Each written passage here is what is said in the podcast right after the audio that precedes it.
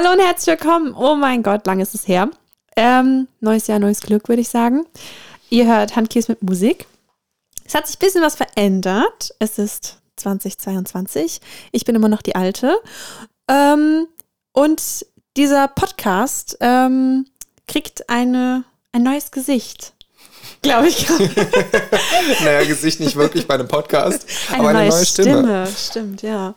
Hallo, Leon. Wer hallo, bist hallo, du? Hallo. Möchtest du dich vorstellen? ja, hi, ich bin Leon. Ich bin äh, ab diesem Jahr neu im Handcase mit Musikteam und äh, freue mich sehr dazu zu kommen, tatsächlich. Äh, ja, komme auch vom äh, Campus Radio Dauerwelle tatsächlich. Bin darüber äh, mit Helene in Kontakt gekommen und irgendwie entstand da einfach so auch so über so ein bisschen Musikliebe so die Idee, okay, vielleicht, weil ich eh schon was in die Richtung starten wollte über das Uniradio, vielleicht kann man gemeinsam was machen. Und ja, ich bin sehr gespannt, was hier draus wird, was wir machen können.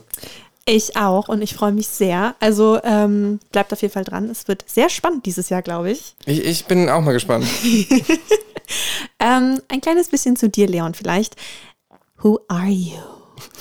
Das ist eine sehr generelle Frage.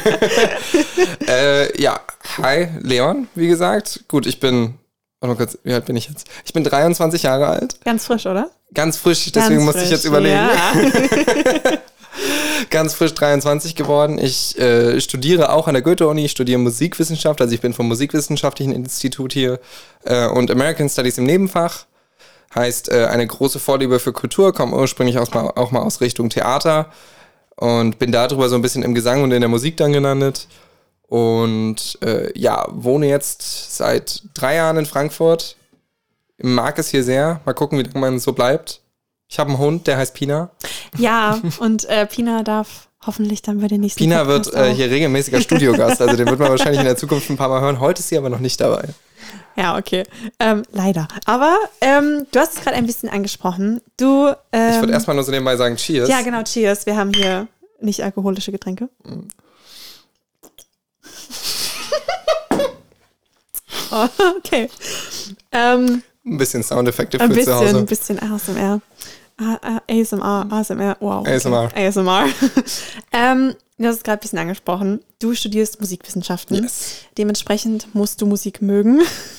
Wäre sonst doof, nach so vielen Semestern sonst. immer noch in diesem Studium zu sein, wenn ich ja. Musik nicht mögen würde. Ja. Ähm, Gibt es so Musik, wo du sagst, das ist deine absolute Lieblingsmusik oder bist du so jemand, der sagt, alle Musik ist gleich? Ich liebe alle Menschen und alle Musiker. Ähm, okay, ich bin immer jemand, der tatsächlich sich relativ breit aufstellen kann musikalisch. Also bei mir kommt das so ein bisschen so phasenweise. Ich weiß, ich hatte unter anderem mit wie alt war ich da? So 12, 13 hatte ich so eine ganz starke, so eine Jazzphase und so. Und ich erinnere mich noch genau, wie ich, ähm, da musste ich vor ein paar Tagen dran denken, weil der Laden, in dem ich momentan arbeite, ähm, wir können die Musik immer machen und ich mache zum Beispiel immer gern Soul und Jazz und so an, weil es uh. einfach abends schöne Stimmung macht. Das ist eine Cocktailbar. Oh ja. Und ähm, hab da so ein bisschen so, man geht ja dann so ein bisschen, wenn man einfach Spotify hat, ist das Schöne an Streamingdiensten, das liebe ich ja, ja daran das ist das, was ich, als ich mir das erste Mal Spotify geholt habe, einfach so geil fand, dass du jedem Impuls und jedem Gedanken, den du musikalisch hast, einfach folgen kannst. Ja. Und ich musste da zum Beispiel dran denken, dass eins der, beziehungsweise es war nicht eins der ersten Alben, die ich hatte, aber ein, eins der ersten Alben, die ich mir wirklich selbst gekauft habe, äh, Melody Gardot war. Melody es ist so weird, wir haben gerade eben off ähm, eher noch drüber gesprochen. Du bist die einzige Person, die Joe Stone hört, außer ich, also Justice in meinem Bekanntenkreis, genau. Und ähm, jetzt hörst du auch noch Melodie Gardot. Sag mal, ich liebe Melodie Gardot. Also ich erinnere mich halt noch, da war ich 12, 13 oder so, als das Album rauskam. Nee, nicht mal. Aber ich habe es mir geholt mit so 11 oder so. Und da ähm, gab es da auch eine riesige TV-Kampagne für, für My One and Only Thrill. Ja. Ihr zweites Album, das so sehr so sie als Femme Fatale mhm. inszeniert hat und alles. Und auch sehr so diesen sehr cleanen Jazz gemacht ja. hat. Und äh, ich habe, ich weiß noch genau, ich habe es auf einem so einem Discwalkman gehört und so. Geil. Ähm, ich fand das, ich fand das herrlich, das Album und habe es da noch nicht so richtig verstanden und inzwischen, wo ich dann auch, ich liebe das ja, wenn du mit Künstlern so ein bisschen größer wirst. Ich liebe ja ihr, ihr, drittes Album, finde ich fantastisch, Currency mhm. of Man, weil das auch so ähm, sie ist ja, wir kommen jetzt schon voll in das, was ich so liebe, aber ähm, sie ist ja bekannt dafür, sehr audiophil zu sein und das dritte Album zum Beispiel ist komplett auf Band aufgenommen. Oh. Und das hörst du einfach. Und ich, das ist zum Beispiel was, was ich vor ein paar Tagen wieder entdeckt habe, was mich, wo du dann so dich erinnerst. Musik ist stark mit Erinnerungen geprägt. um jetzt auf die eigentliche Frage zurückzukommen. ähm, ich kann eigentlich so ziemlich alles hören. Für mich ist immer viel ähm, einerseits Stimme. Ich mhm. liebe gute Stimmen. Kommt vielleicht auch ein bisschen, ich habe selbst einen gesanglichen Hintergrund daher, aber ich oft zieht es mich zu weiblichen Stimmen auch. Ähm, und irgendwo halt auch gut geschrieben, gut gemacht. Aber man kann, ich finde, man kann es auch gar nicht so pauschal sagen, weil manchmal sind es die größten Cheese-Songs, die dir einfach wochenlang im Kopf stecken. Ja. Ich hatte jetzt wieder wochenlang ähm, No Angels I wanna be, nee, was? Da, da, da, da, daylight in your eyes. Ja. Was ja jetzt nicht hoher Pop ist, aber was einfach eine Melodieführung ist, die im Ohr bleibt. Das ist, glaub, es ist so ein guter Song, ein guter Laune-Song, glaube mhm. ich. Ich hatte den auch lange Zeit jetzt wieder als Ohrwurm. Ja, ich hatte ihn wieder auf einer, das war auf einer Queer-Party lief der und da hat, hat äh, Bummy Mercury hat aufgelegt und die hat einfach so ein cooles Set gemacht, komplett nur Pop und Cheese und alles. Und es ist einfach, der Laden ging ab. Es war ja, herrlich, die natürlich. Stimmung. Es ist unglaublich. Ähm, ja, also bei mir geht wirklich vieles. Das Einzige, was mir nicht so richtig ins Ohr geht, sage ich immer wieder, aber auch da habe ich schon Sachen gefunden, geht so Richtung Metal und Hard Rock. Mhm. Das ist nicht so meins. Also ich fühle mich viel zu Hause in Richtung, einerseits Richtung Pop, aber viel auch so RB und Soul. Äh, Wenn es zu jazzig wird, bin auch ich manchmal raus, aber ähm, was so, so Death Metal und in die Richtung bin ich dann irgendwann, also da kann ich nicht so wirklich folgen. Ich möchte ihm gar nichts absprechen in der Richtung, aber äh, das ist so das. Obwohl ich auch schon so, was war das denn? Äh, Richtung feministischen Metal gefunden habe. Uh. So Punk-Metal, Punk-Rock-Metal in die Richtung. Das ist cool. Was ich, was ich ganz gut äh, konnte. Äh, ja, gut, ich höre jetzt auf zu reden nach der Frage. Was war denn deine. Wie wolltest du denn? Ah, es ist gut, dass du einen Podcast hin? machst, weil du redest gerne. Ja, das ist tatsächlich so das Ding. Ja, alles gut, deswegen habe ich dich hier. Ähm, das ist mein Medium. Das ist, ja, dafür sind wir hier. Ähm, hast du, du machst, hast es ganz leicht erwähnt, du hast einen gesanglichen Hintergrund und ich weiß, dass du auch privat ein bisschen Musik machst. Ähm, wie würdest du denn deinen eigenen Sound, wie klingt Leon, beschreiben? das ist eine Frage, die ich mir momentan tatsächlich selbst viel stelle. Ja. Äh, haben wir ja eben schon drüber geredet, so äh, bevor es losging, so ein bisschen. Ich bin sehr so in der Findungsphase, auch wenn man das, also ich mache halt eigentlich alles alleine und es ist, äh, würde gerne auch irgendwann mal jetzt mal jemanden ins Boot holen, aber war auch jetzt sagen einfach so, ich wusste nicht genau, was ich schreiben will und so. Und auch so ein bisschen sprachlich, willst du auf Deutsch schreiben oder auf Englisch? Das ist ja wirklich das ist, man denkt nicht, dass das so eine große Entscheidung ist, weil für mich ist das unter anderem, ich als jemand, der sehr schon immer, egal was ich schreibe, ob es Theater ist oder ob es wirklich Musik ist oder so, ich muss, ich schreibe viel sehr persönlich und ich muss nah an Erfahrungen bleiben und das ist das, wie es für mich sich ehrlich anfühlt. Und äh, da zum Beispiel ist diese Distanz, obwohl ich fließend Englisch spreche, ähm, in eine fremde Sprache zu gehen, von einer eigenen Sprache weg, so ein bisschen, ähm, was, was ich nicht unbedingt hilfreich finde vom Sound her, würde ich sagen. Ich bin definitiv pop-ähnlich geprägt. Äh, momentan, was ich momentan so mache, versuche ich ein bisschen Richtung so RB und Soul und irgendwo da so eine Nische dazwischen zu finden. Äh, natürlich hofft man immer, dass man klingt irgendwie so düster, mysteriös wie irgendwie Billie Eilish oder sowas, aber ist man halt nicht. aber ähm, ja, so eher Richtung Pop und dann halt auch viel auf Deutsch. Und da momentan einfach am Schreiben und gucken, wann was fertig ist, was man releasen kann. Findest du es einfacher? Ja, okay, du hast es gerade eben schon so ein bisschen gesagt, aber ich habe immer festgestellt, dass wenn ich meine Gefühle auf Englisch schreibe, das einfacher ist und ich einen einfacheren Zugang dazu habe. Ist das bei dir andersrum? Ja, nee, okay, sagen wir so. Ich finde, es gibt zwei Seiten zu der Sache. Ich finde, manchmal ist es einfacher, Dinge auf Englisch zu schreiben. Mhm. Ich zum Beispiel schreibe, wenn ich, wenn ich wirklich Gedanken aufschreibe und so, manchmal schreibe ich das wie ein Stand-up-Set. Mhm. Als würdest du eine Geschichte auf einer Bühne erzählen. Mhm. Weil das mir einfach hilft, im Prinzip es zu, es zu formulieren. Und da zum Beispiel, das fließt manchmal in Englisch besser. Aber ich, für mich ist immer der höchste Wert, auch schon beim Theater und so war immer der höchste Wert in der Kunst irgendwo die Ehrlichkeit. Und indem ich auf Englisch schreibe zum Beispiel, kreiere ich schnell eine Distanz für mich persönlich ah, okay, zwischen ja. hm. mir und dem, was ich schreibe. Und deswegen, ähm, ich sage gar nicht, dass die eine Sache oder die andere viel besser ist.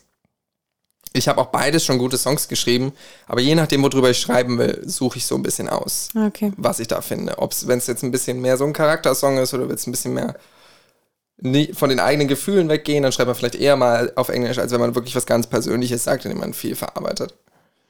Okay, verstehe ich. Ähm, als du hierher gezogen bist, vor drei Jahren nach Frankfurt, mhm. ähm, war das deine Wahluni? Also hast du gesagt, ja, man, jetzt nach Frankfurt? Auf zu Hafti? Ähm, hm. Hafti und Handkäse? äh, das ist jetzt schwierig pauschal zu formulieren. Also an dem Punkt, sage ich dir ganz ehrlich, dachte ich noch, ich studiere Schauspiel. Mhm. Ich habe, ähm, wie gesagt, ich komme ursprünglich, habe halt, seit ich ein Kind bin, Theater gemacht und dachte, für mich war das überhaupt keine Frage. Ich dachte mir so, mh, hm, ähm, ich mache ich mach Theater, ich mache Schauspiel. Ich habe Abi gemacht und wollte direkt Schauspiel studieren und okay. habe diese Prüfungen auch gemacht. Die kennst du ja sicher auch, dass du vorsprichst, mhm. Monologe vorspielst in ganz Deutschland und so. Und habe dann relativ schnell festgestellt, dass die Berufsrealität des Jobs für mich nichts ist. Also, dass ich einfach damit auch nicht umgehen kann, konstant meine Gefühle so brachzulegen und so. Und ähm, war dann so, mh, hm, okay, was bleibt denn übrig? und bin halt über die ganze, dass ich Schauspiel studieren wollte, schon in der Gesangsausbildung gelandet und habe so festgestellt, ey, das liegt mir voll, ich mache das gerne. Äh, lange auch schon musikalische, so Klavierunterricht und musikalische Vorbildung in irgendeiner Form. Habe das Studium dann im Prinzip aus Interesse angefangen und weil ich in TFM nicht reingekommen bin, Theater, Film und Medien. also ja. ja. Und ähm, war im Nachhinein ein Glücksgriff. Also hätte ich auch nicht gedacht, dass ich das mal sage, aber ich bin sehr happy damit und mache es jetzt auf jeden Fall auch fertig. Frankfurt war einfach so, meine Familie kommt ja aus der Nähe, das ist halt auch schön. Das unterschätzt man, glaube ich, manchmal, wenn man so ja. mit 19 auszieht und einfach so ist, ich will hier raus, dieses, jenes. Das erste Jahr war das bei mir auch so, die ersten anderthalb Jahre, aber inzwischen, wo man dann so ein bisschen älter wird, bin ich froh, dass ich so zum Beispiel die Nähe zu meiner Familie ein bisschen habe und so. Also ich bin sehr froh mit der Uni, ich bin sehr froh hier zu sein. Äh, an dem Punkt, wo ich ausgezogen bin, hätte ich wahrscheinlich eine andere Uni gewählt. Ich bin aber sehr froh. Ich habe die Stadt, ich habe meinen Platz hier so ein bisschen gefunden. Hast du sie lieb gewonnen, Frankfurt?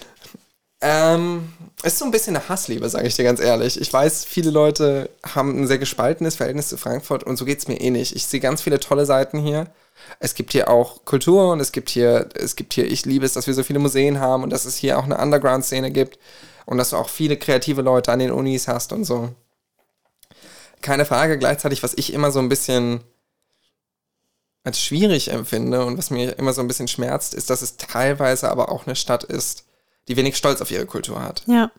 Also ich weiß nicht, wie du das siehst, aber ich finde, wenn du es zum Beispiel vergleichst jetzt mit Berlin oder so, wo, wo das so ein wichtiger Teil der Identität ist. Irgendwo, ja. auch, auch in Köln und so, also in anderen Formen, aber hier ist manchmal so, habe ich so das Gefühl, also mich hat unter anderem diese Diskussion um die städtischen Bühnen, ob man die erhalten ja. muss oder nicht, so frustriert, weil ich mir so dachte, es sind, das sind Bühnen, die studiere ich in meinem Studium. Inszenierungen, die an mhm. dieser Bühne waren, studieren wir. Und dann ist eine Diskussion, ob man das erhalten muss, weil man da Investorenhäuser bauen könnte. Das ist, finde ich, frustrierend. Und das ist das, was halt ich in Frankfurt auch immer als so ein bisschen schwierig zu, als kreativer Mensch oder als jemand, der in der kreativen, im kreativen Feld irgendwie unterwegs sein will, äh, immer als ein bisschen schwierig empfindet, tatsächlich, dass es hier diese beiden Seiten gibt. Total. Weil ja. Geld interessanter ist, irgendwo. Voll. Ich stimme dir da voll zu.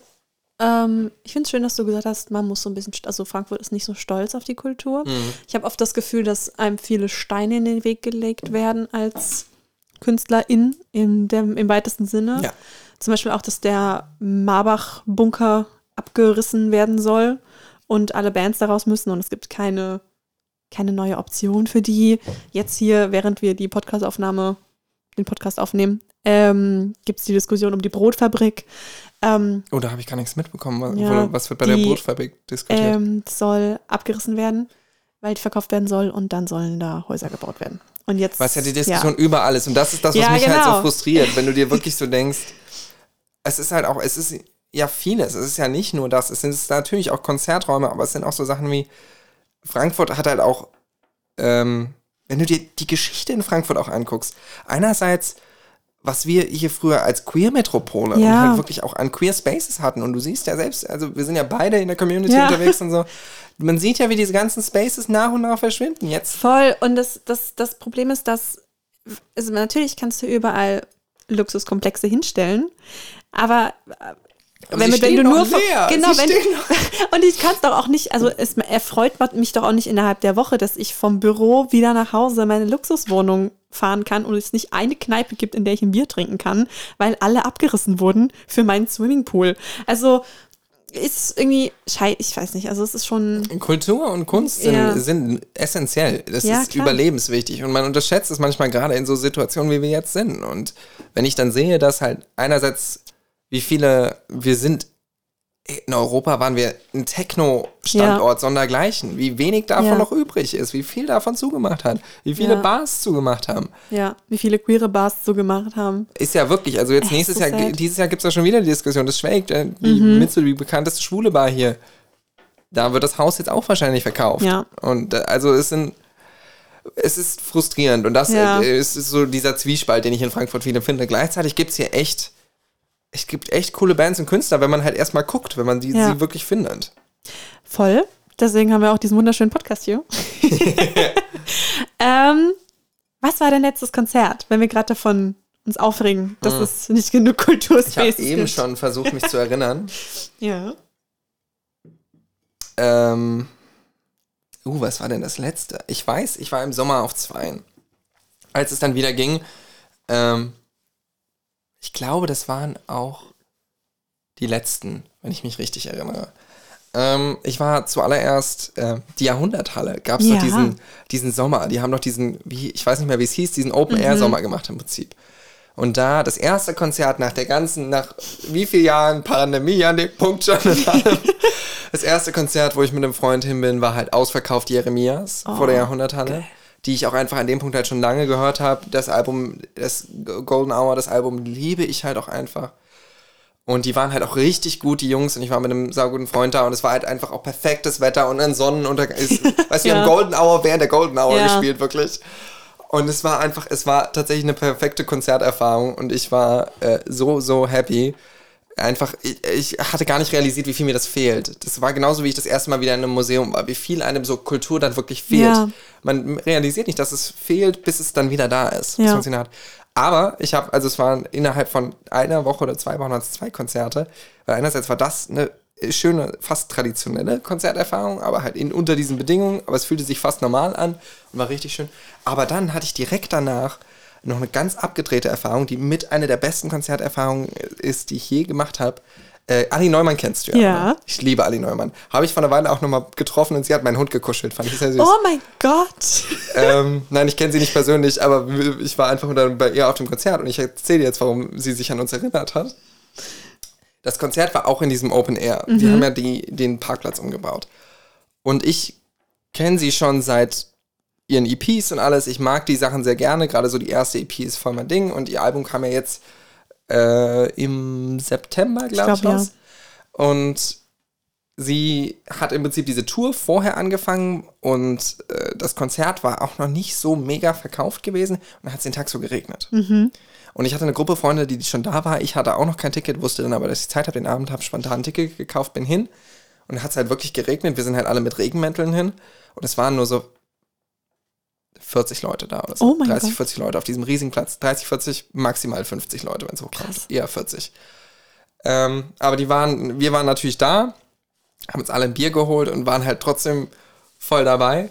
Und sie hat halt, ähm, sie kam raus und äh, das Coole war, dass die Leute, die dann da waren, einfach so beschlossen haben, so und jetzt erst recht ja. und jetzt richtig. Und wir sind Geil. halt auch wirklich richtig abgegangen und die waren auch einfach auf der Bühne und waren einfach nur so, das hier ist das geilste Konzert, was wir bisher gespielt haben. Es war, also es war richtig cool, weil wir halt auch direkt vor ihr standen ja. und sie halt einfach so direkt wirklich auch mit uns geredet hat und so zwischendurch. Und Pina war dabei. Pina war nicht dabei, Pina ah. wäre klatschnass gewesen. Das war gut, dass sie nicht dabei war. Äh, die war danach nochmal bei einem grünen ah, Event in Frankfurt cool. und da hat sie uns wiedererkannt und dann hat sie meinen Hund getroffen. Geil. Aber das war mit ein, also einfach, weil man halt auch wirklich so war, wir, wir machen es jetzt richtig mit einer der besten, eines der besten Konzerte, auf dem ich bisher war. Auch weil sie einfach ein komplettes Album, das noch nicht, nicht mal durchgespielt hat. Es war echt Mega. wirklich schön. Oh mein Gott, richtig cool.